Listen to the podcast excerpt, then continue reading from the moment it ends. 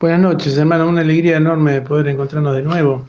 Esta noche especialmente vamos a estar orando para que el Espíritu Santo nos confirme que en la búsqueda de la obediencia de Dios están todas las bendiciones.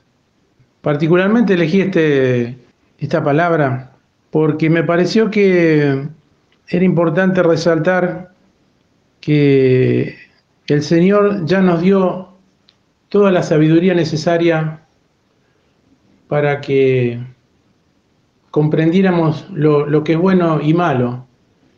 Y, nos, y nos la confirmó con la presencia viva de Jesucristo.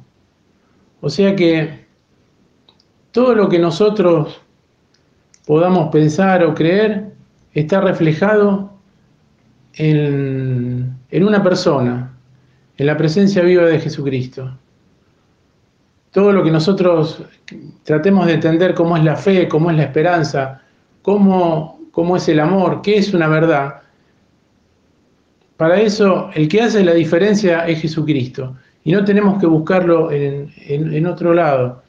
Eh, yo creo que esto es muy importante eh, que una persona mayor, por ejemplo, como, como yo, eh, lo, lo, confirme, se lo confirme a los, a los jóvenes, porque generalmente son los jóvenes los que en este mundo, eh, llevados por la propaganda, por, este, por también por las redes sociales, eh, siempre están como buscando afuera algo que el primero el Señor nos puso adentro y después que nos confirmó con la persona viva de Cristo.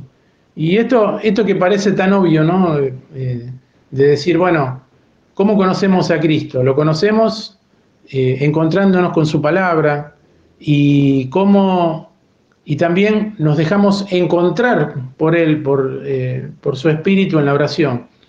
Y, les decía, esto parece muy obvio, ¿no? Pero no es tan obvio, porque por ejemplo en mi, vida yo he visto muchos cristianos, personas a lo mejor que se convertían eh, por primera vez, que sí, que en un momento aceptaban la fe, porque cuando uno acepta la fe de Cristo siente como una, como una seguridad, ¿no?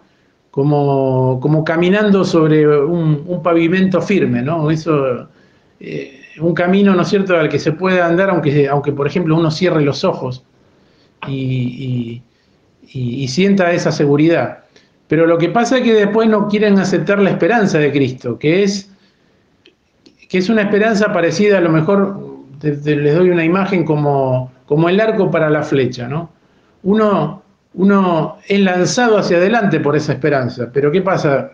Una vez empieza a tener un poco miedo porque eh, ve el lugar hacia donde uno va, pero siente que empieza a sentir como una pérdida de control sobre su vida, que tiene que ser, eh, digamos, que se tiene que dejar llevar por esa, por esa esperanza, o sea, eh, correr hacia ese llamado que nos está haciendo Jesucristo. Y después está la otra parte que es la verdad de Cristo. ¿Cuál es la verdad de Cristo? Es imitarlo. O sea que eh, las demás personas que están alrededor nuestro, todos los, que todos los que no conocemos, van a conocer a Cristo a través de cómo Cristo se refleja en nosotros. Y para eso nosotros necesitamos reflejarnos en Cristo y conocerlo. Por eso eh, los invito a hacer una oración en este momento. Padre del cielo, venimos a pedirte que nos des esa sabiduría que nos asiste desde tu trono de gloria, para que sepamos elegir tu voluntad. ¿Y cuál es tu voluntad? Te damos gracias por habernos dado a tu Hijo Jesucristo como un ejemplo vivo y presente en nuestra vida, para que sepamos cómo obedecerte y ganar todas tus bendiciones. María, Madre de Dios y Madre nuestra, ruega por nosotros. Amén.